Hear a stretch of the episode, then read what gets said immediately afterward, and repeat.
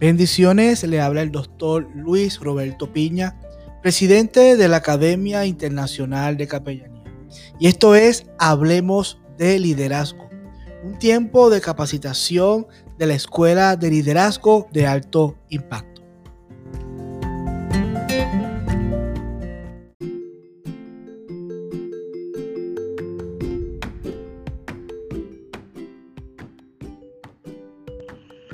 Bueno, muy buenas eh, tardes, noches o días para todos aquellos que se están conectando en esta sesión final de Hablemos de Liderazgo. De esta temporada, porque no es la sesión final, esta temporada número 6 ha sido para nosotros una temporada maravillosa donde hemos tenido gran cantidad de invitados y que ustedes han podido escuchar de primera mano a través de nuestros podcasts, a través de, de ese canal que hemos abierto de bendición a través de todas las plataformas digitales que están a disposición de todos y cada uno de ustedes para que puedan aprender, vivir y liderar a otras personas. Para mí es un placer estar el día de hoy en esta sala con este tema que eh, he desarrollado que se llama La ignorancia es irreverente en el liderazgo, no sin antes darle gracias a la Academia Internacional de Capellanes por estar junto con nosotros en esta temporada y en la temporada que viene y con todo su staff de entrenadores, de graduados, de certificados que han podido añadirnos valor durante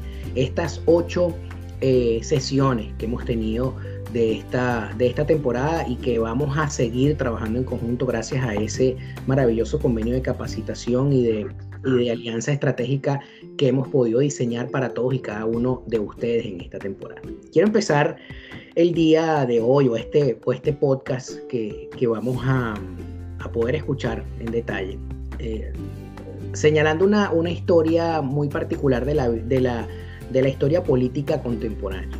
En el, año de mi, en el año 2007, para ser exactos, se celebraba una mm, cumbre iberoamericana de presidentes y jefes de Estado. Eh, y un personaje en particular tomó eh, el derecho de palabra. Eh, ese personaje en lo particular considero yo es uno de los modelos nefastos de liderazgo más grandes que ha existido en la, humanidad y que además tenía como característica fundamental eh, ser un analfabeto ilustrado, un irreverente por nacimiento, pero además un ignorante absoluto de cualquier tipo de código de ética, de moral, de costumbre y sobre todo del liderazgo que necesita en este tiempo el mundo. Aquel hombre comienza eh, su disertación eh, generando una cantidad de, de, palabras sin ningún tipo de coherencia, ningún tipo de sentido sobre el ex jefe de Estado español José María Aznar. Y comienza a tildarlo con una verborrea única, indetenible que lo caracterizaba, eh, de una cantidad de improperios que no tienen que ver absolutamente nada con el podcast. Pero ¿a dónde los quiero referir exactamente en esta historia? Los quiero referir que en medio de su de su anormal disertación, entre la muchedumbre salió una cabeza que le dijo claramente, ¿por qué no te callas? Y una palabra eh, que voy a reservarme el contenido gráfico de la misma. Y me refiero precisamente al rey Juan Carlos, de, al rey Juan Carlos Borbón, quien pocas veces ha tenido la, la ligereza en su gestión como rey, que hoy quizás a lo mejor está cuestionado por muchos eh, españoles, pero que sin lugar a dudas fue quien defendió y salvó la democracia post-franquista en el, en el, tiempo de la timorata y naciente eh, democracia española. Se atrevió a decirle a este eh, analfabeto ilustrado que por favor se callara la boca y que no se refiriera así a un jefe de Estado. Ciertamente eso nos deja claro que la, ignorancia, eh, de alguna manera, eh, y la verborrea incontrolada nos permite en algunos momentos de nuestra vida, de nuestro liderazgo, eh, comportarnos como ese personaje de la historia llamado Hugo Chávez, que tristemente es un capítulo que será recordado por muchas décadas en, la historia, en la historia de la humanidad y que debe ser un modelo de liderazgo que no debe ser considerado como inspirador, sino todo lo contrario, como un modelo de liderazgo que jamás nosotros deberíamos de poder eh, ni siquiera mencionar con agrado.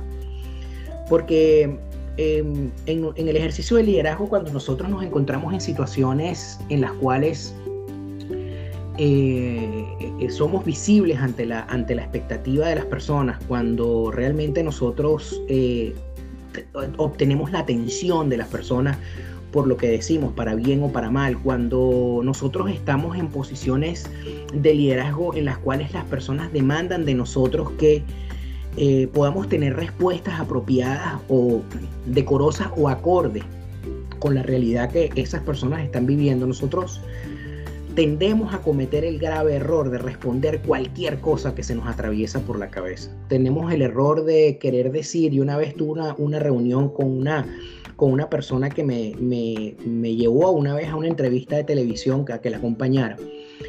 Y esa persona me dijo en medio, de la, en medio del set, me dijo, yo me voy a sentar al lado tuyo, la mayoría de las preguntas me las van a hacer a mí, pero cuando te pregunten a ti, eh, tú no te puedes quedar callado, tú tienes que responder cualquier cosa, así sea una incoherencia que no responda a la pregunta, pero siempre los televidentes están hambrientos o deseosos de que mm, la persona a la cual se le está preguntando responda. Y eso a mí me llamó tanto la atención porque yo decía, no sería mejor decir honestamente no tengo la respuesta en este momento o no sé qué decir a tener que decir cualquier cosa delante de una audiencia que no sabes de cuántas personas está compuesta, ni siquiera cuántas personas te están oyendo y peor, cuántas personas van a escucharlo en diferido.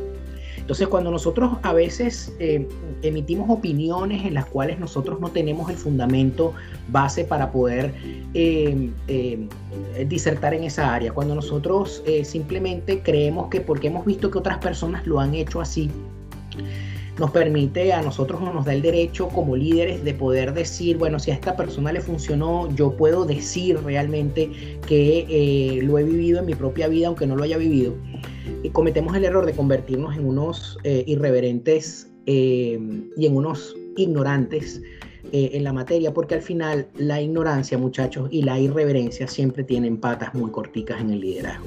Cuando tú emites una, una respuesta desairada sobre un tema específico, y eso queda grabado en la mente de las personas que te están escuchando, en el subconsciente de las personas que te están escuchando, lo más probable es que cuando esa persona se enfrente a esa realidad o tenga que quizás tomar como referencia algo que tú le dijiste, lo más seguro es que no tenga nada de qué agarrarse, no tenga nada de qué eh, echar mano para poder decir, oye, si a esta persona le funcionó, a mí me tiene que funcionar. Porque cuando ven tu vida, cuando ven lo que tú realmente eres, cuando ven lo que realmente tú representas, se te van a ver las costuras. Y yo siempre le digo a los muchachos en la escuela de liderazgo alto impacto que ningún líder puede llevar a nadie a un lugar donde él verdaderamente no haya, venido, no, no, haya, no haya ido. y, quizás un poco antes de la de la, de la grabación del podcast estaba hablando tras, la, tras, los micrófonos de que para poder escribir el libro de decisiones difíciles tuve que ponerle un empeño y un énfasis adicional en el tema de qué decisiones difíciles yo decía en el libro que había que tomar o que un líder debería de tomar, pero que yo tenía que dejar bien claro y bien sentado con mi propia experiencia qué decisiones había yo tomado y que me sirvieron como base para decir eh, esta decisión fue lo suficientemente difícil como para que la tomara sin que corriera riesgo eh, el, entorno de las personas que se encontraban a nuestro, a nuestro alrededor. Muchas veces vamos a tener que hacer comentarios que no tienen que ver con la ignorancia y que esos comentarios no son, son simplemente irreverentes porque nosotros no estamos de acuerdo con lo que está pasando en el sistema y por eso quizás ahora quiero separarte de los dos conceptos. Cuando refería al principio que la ignorancia es irreverente, es decir, el, adjetivo calificativo que eh, venía antes de la frase era la ignorancia, es decir, que una persona que no conoce las variables, que no conoce los códigos y que emite cualquier tipo de comentario, cualquier tipo de opinión, se convierte en un ignorante irreverente. Pero nosotros en este tiempo como líderes debemos de ser unos conocedores de las verdades absolutas que están en la palabra de Dios y convertirnos en unos irreverentes que naden contra la corriente del mundo y que permitan que permitan que el liderazgo no sea un liderazgo únicamente de transformación, sino que, perdón, de motivación, sino que sea un liderazgo de transformación. Quiero darte rápidamente cuatro cosas que te van a permitir convertirte no en un analfabeto ilustrado y no en un ignorante irreverente, sino en un líder irreverente que tiene argumentos y bases suficientes como para poderle decir a las demás personas, este es el camino por el cual debemos de transitar. Y la primera cosa que tienes que aprender en el liderazgo es que no des nada por sentado. Para mí creo que esto ha sido una de las máximas, de las premisas que han salvado mi vida en muchísimas de las oportunidades, porque cuando las personas dan por sentado cosas o creen que los demás entendieron cosas porque tú las dijiste, entonces más adelante se genera ese caos o esa a e, e, ese conflicto de personalidad, ese conflicto de intereses. Cuando tú no das nada por sentado, es decir, cuando tú tienes la certeza absoluta de que entre las dos personas, el que emite el mensaje y el que lo recibe, estamos totalmente de acuerdo para absolutamente todo. Ocurre algo que yo he logrado desarrollar en, el equipo de trabajo de la y es que eh, hay una simbiosis en la, hay una, simbiosis en el conocimiento, en el contacto con la persona y en lo que tú estás eh, hablando, de manera que prácticamente lo que tú estás diciendo en una sola frase es entendido o traducido en todas las diferentes y múltiples eh, eh, tipos de caracteres en las personas. Es decir, si yo le tengo que decir, por ejemplo, a Rubén, Rubén, necesitamos hacer un post que haga, que haga, que, que, eche escarcha o que quizás a lo mejor él se va a reír cuando escuche el podcast en diferido eh, que que eche fuegos artificiales. Yo no le tengo que decir qué tipo de fuegos artificiales es lo que quiero. Él no va a pintar fuegos artificiales, pero yo estoy seguro que cuando él haga la imagen eh, del, del, post, eso va a salir lo suficientemente eh, con la suficiente escarcha como para que todo el mundo diga, wow, qué brutal está esto. ¿no? Entonces ahí es donde te quiero llevar. Yo no doy por sentado, yo no doy por sentado que Rubén entendió, pero para que Rubén pudiera entender y para que el resto del equipo pudiera entender, solamente voy a referirme a un solo ejemplo, nosotros hemos tenido que masticar muchísimas, muchísimas, muchísimas instrucciones que ya hoy ninguno da por sentado. ¿Qué pasa entonces? Que cuando nosotros llegamos a las organizaciones y las personas nos dicen, ¿por qué esto se ha hecho así? Y la persona te contesta, porque siempre se ha hecho así, esa persona hay que votarla, porque no tiene la capacidad para poder discernir o para poder ir más allá de lo que tiene dentro de su entendimiento y siempre da por sentado que la manera más fácil de resolverla no va a ser la manera correcta de resolverla, sino que la manera más fácil de resolverla es seguir imitando quizás a lo, quizás a lo mejor un error reiterado o continuado que se ha cometido a lo largo de todo este tiempo en esa organización y que sencillamente no está dispuesto a cambiar o a modificar su forma de ver las cosas porque no hay un liderazgo que le diga, oye, esto se hace así porque se se ejecuta porque tiene un plan previo o tiene unas variables previas que tú tienes que conocer. Cuando los líderes damos por sentado cosas, muchachos, nos encontramos más adelante con una pared terrible que no nos deja avanzar. Y esa pared significa, es que yo pensé, es la respuesta de, la otra persona que escucha el mensaje, es que yo entendí o es que yo creía que tú querías o que tú habías dicho o que quizás yo, eh, yo asumí que esto era lo que se tenía que hacer. Y cuando eso pasa, significa que tú como líder no diste las instrucciones lo suficientemente claras como para que el resto de las personas que están en tu equipo te puedan entender. La segunda cosa que te quiero dar como consejo de vida es que no especules en relación a nada. No, no hagas especulaciones en relación a nada.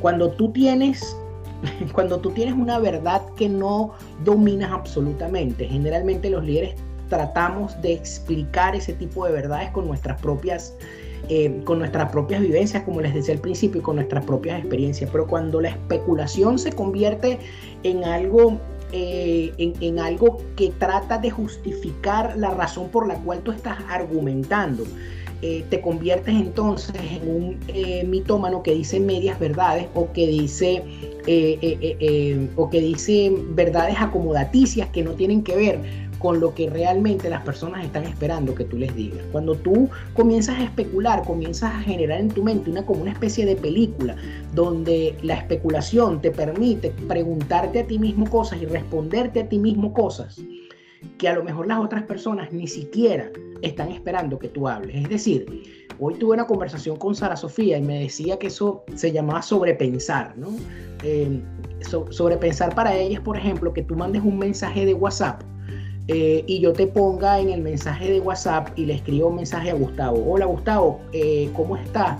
Y Gustavo no me responda o Nidia no me responda y yo empiezo a pensar, ¿por qué no me habrá respondido? ¿Por qué me dejó en visto? ¿Será que le caí mal? ¿Será que se ofendió? ¿Será que no le dije buenos días? ¿Será que lo saludé mal?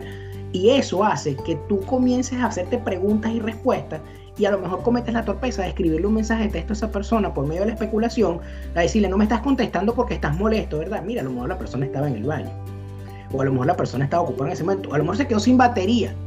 Y nosotros a veces queremos ponerle tanto condimento al discurso y le queremos poner tantas cosas y queremos acomodar tantas cosas en el discurso que corremos el peligro de hacer especulaciones sobre cosas que realmente ni siquiera están pasando, sobre cosas que realmente ni siquiera están ocurriendo y que cosas que quizás ni siquiera van a ocurrir, que son aquellas cosas que no forman parte del futuro, sino que yo llamo que son parte de un futuro futurible, eh, que podrían ocurrir bajo extremas circunstancias tan locas que no, que no necesitarían ni siquiera una explicación en el presente y que no se podrían cambiar desde el presente. Por eso es que especular o crear, o crear argumentaciones sobre, sobre, sobre, sobre discursos o sobre cosas que no están ocurriendo te convierte en un líder extremadamente peligroso. ¿Sabes por qué? Porque seguramente cuando especules no te vas a recordar qué fue lo que dijiste. Y cuando las personas te digan, la última vez que nosotros hablamos, o la última vez que nosotros hablamos, o de hace cinco años tú me dijiste, lo más seguro es que tú no te acuerdes qué fue lo que dijiste, porque lo que hablaste fue una especulación y no una verdad. Y no una verdad eh, eh, que era eh, lo suficientemente sólida como para que tú la pudieras llevar hasta las últimas consecuencias. La tercera cosa que te quiero decir es que no te hagas expectativas de algo que no conoces. Cuando tú te haces falsas expectativas de algo que tú no conoces, lo más seguro y lo más probable es que vayas a salir herido o vayas a salir decepcionado. Cuando tú te generas expectativas en relación a lo que crees que una persona tiene que hacer o cuando te generas expectativas en relación a cosas que deberían de pasar producto de lo que tú estás haciendo. Entonces, generalmente si esas eh, expectativas no son reales o que tú te las inventaste o que quizás argumentaste, em, eh, argumentaste orándole al Dios imaginario, de eso ya también eh, les he hablado en algunas otras oportunidades, por ahí puedes buscar en el canal de YouTube, o lo puedes buscar en, en los podcasts anteriores qué significa el Dios imaginario. Cuando tú en tu cabeza comienzas a responderte afirmativamente cosas que crees que puedan pasar y que comienzas a declararte a ti mismo eh, eh, por medio de la repetición cosas que a lo mejor eh, son absurdas e incoherentes, pero que de tanto repetirlas terminas como Joseph Goebbels diciendo que una mentira dicha mil veces se convierte en una verdad. Hoy te tengo que decir algo que puede cambiar tu vida, que una mentira dicha mil veces siempre va a ser una mentira dicha mil veces. Una mentira dicha mil veces no se va a convertir nunca en una verdad, porque en algún momento esa mentira que tratas de tapar con otra mentira y con otra mentira y con otra mentira se va a convertir siempre en el resultado final porque no hay nada oculto entre cielo y tierra. Siempre se va a destapar y siempre se va a saber que lo que estás diciendo no era verdad. Cuando nosotros nos generamos falsas expectativas, cuando nosotros nos creamos expectativas em, equivocadas en relación a cosas o proyectos que nosotros estamos haciendo sin consultar o sin tener claridad sobre lo que Dios quiere que nosotros hagamos, entonces lo más seguro es que nosotros nos vayamos a sentir heridos, traumatizados, lesionados, em, eh, nos vayamos a sentir como rotos y nos vayamos a sentir lo suficientemente em, dañados como para no querer seguir hacia adelante. Nosotros no podemos estar haciéndonos falsas expectativas de cosas que luego le vamos a decir a las personas que van a ocurrir sin saber cuál va a ser el resultado final. Por eso es que quiero pedirte hoy que tengas muchísimo cuidado cuando le digas a las personas que forman parte de tu equipo de trabajo, de tu organización, de tu iglesia, de tu ministerio, nosotros vamos a hacer esto porque va a pasar esto porque no necesariamente puede pasar. Y si eso no pasa, lo que vas a generar en las personas que te rodean es una frustración colectiva de tal tamaño que vas a tener que tener un liderazgo tan estable, tan sólido y tan, y tan manipulador que pueda sostener en el tiempo esa falsa expectativa que generaste en las demás personas. Yo creo, y soy de la teoría, que si tú tienes una expectativa personal en relación a algo que estás haciendo, si tú tienes una expectativa personal sobre algo que quizás pueda ocurrir, yo creo que lo más sensato es que tú te lo guardes y lo consultes con Dios y que Dios te dé la confirmación exacta de que eso va a pasar. Inclusive si Dios te dice y Dios te habla y el Espíritu Santo te lo ministra, también creo que las expectativas de lo que pueda ocurrir deben de ser atesoradas en el corazón porque al final nosotros no sabemos la magnitud de lo que va a ser Dios. Siempre pongo el ejemplo de Billy Graham que fue el único que se convirtió en aquel estadio lleno de jóvenes donde ese predicador eh, eh, armó aquella cruzada y, ese hombre se fue decepcionado para su casa. Y sin embargo, eh, todos sabemos ya quién fue Billy Graham y que le predicó casi 300 millones de personas en el mundo y era el pastor de los presidentes de los Estados Unidos. Quizás las expectativas de lo que quizás pueda llegar a pasar es como que Abraham hubiera tenido expectativas em, tan altas como cuando el Señor le dijo, eh, vas a tener una descendencia como las estrellas del mar y como la arena del, de, la playa o, de, y que si las puedes contar entonces la, podrá, entonces la podrás tener a la vista y él hubiera salido como loco contándole a, a, Isaac y luego contándole a, Sara que eso era lo que iba a pasar y que él iba a ver y que iba a tener 300 millones de hijos. Esa expectativa es una expectativa totalmente irreal. La promesa ciertamente estaba sobre Abraham, estaba en su corazón, pero la promesa no se iba a cumplir sino a partir de la tercera, cuarta, quinta, sexta generación.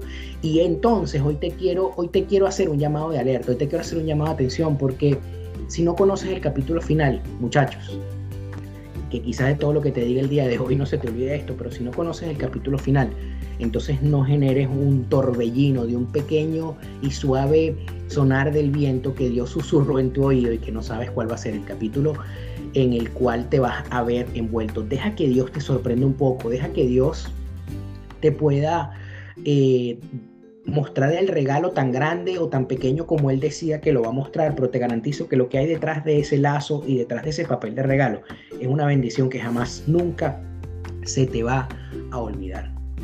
Lo último que quiero decirte el día de hoy es que no generes comentarios sin tener argumento. si no tienes argumentos sólidos, si no sabes lo que vas a decir, no generes comentarios. Mira, eh, la palabra de Dios dice en Proverbios que el necio cuando se calla pasa por sabio, imagínate tú. Tú sabes lo que significa que una persona que tú sabes que es necio en un momento en el que tiene que hablar se calla y la gente dice, oh, este hombre es sabio. O sea, una persona que reiteradamente lo que ha hecho es abrir la boca y decir una cantidad de necedades cuando se calla pasa por sabio. Y nosotros a veces pasamos la vista por ese proverbio y decimos, bueno, pero es que ¿qué significa estar callado? Entonces, eh, eh, significa que tienes que pasar después para Eclesiastés y darte cuenta que hay un momento para hablar y hay un momento para callar. Hay un momento para todo.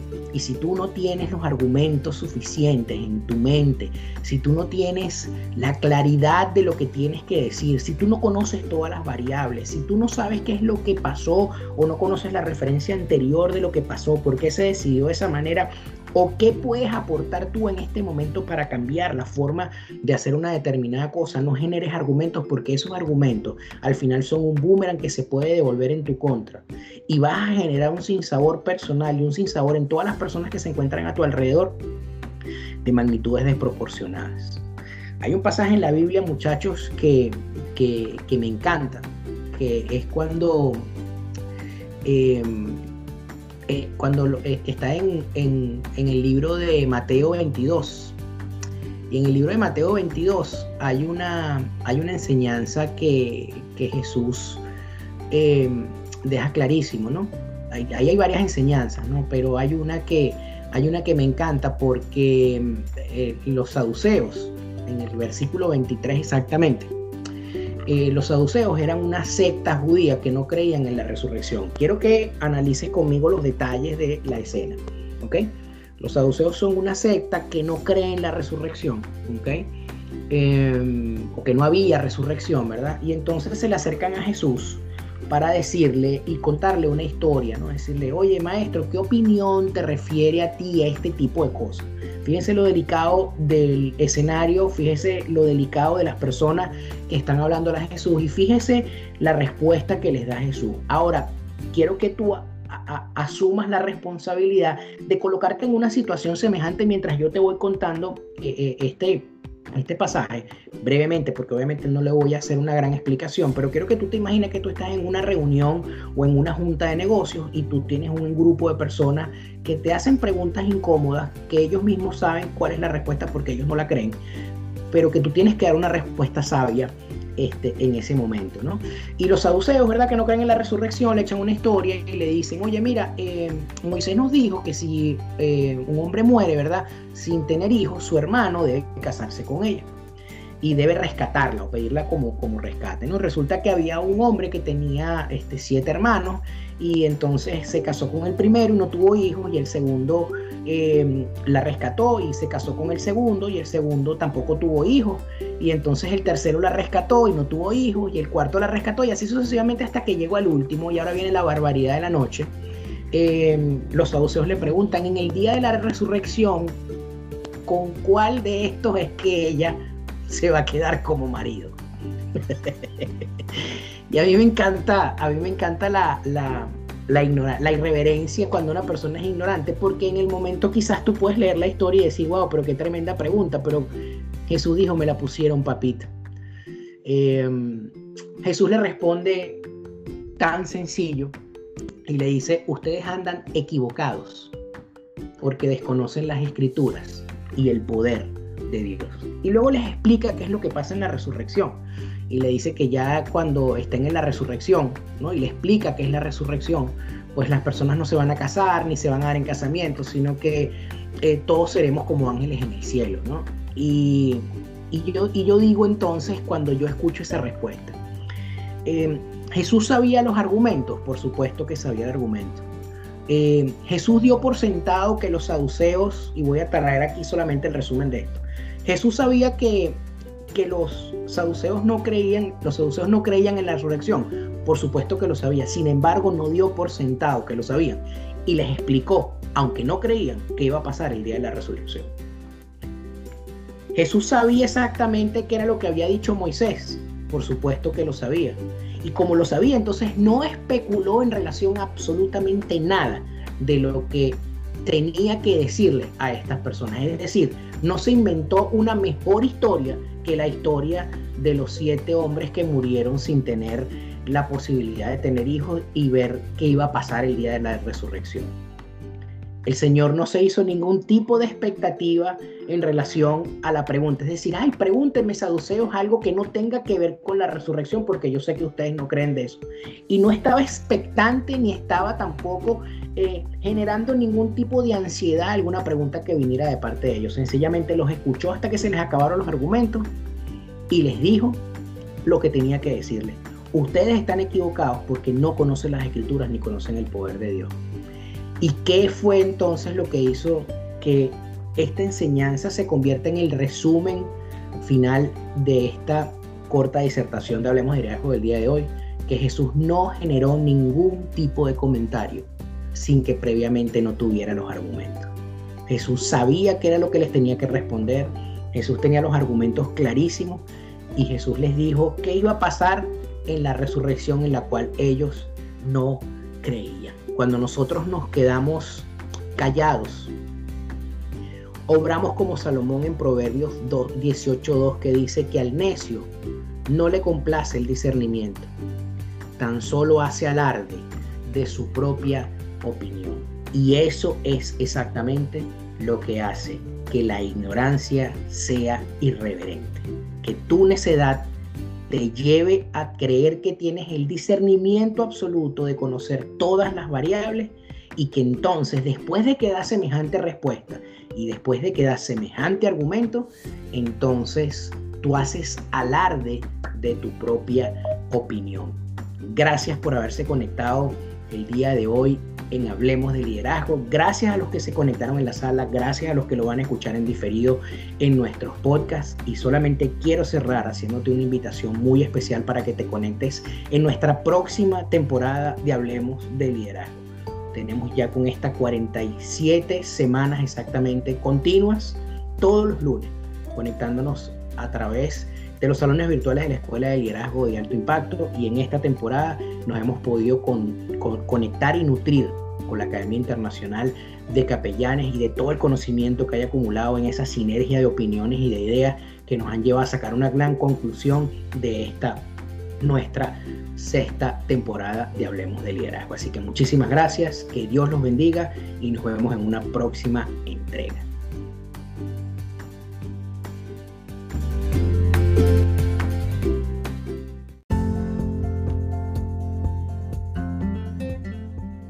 La Academia Internacional de Capellanía está comprometida en el desarrollo y la capacitación de líderes ministeriales para que puedan ser efectivos en la función que Dios ha puesto en sus manos. Así que mantente conectado a este tiempo de capacitación. Hablemos de liderazgo y conéctate a nuestras redes sociales. Bendiciones.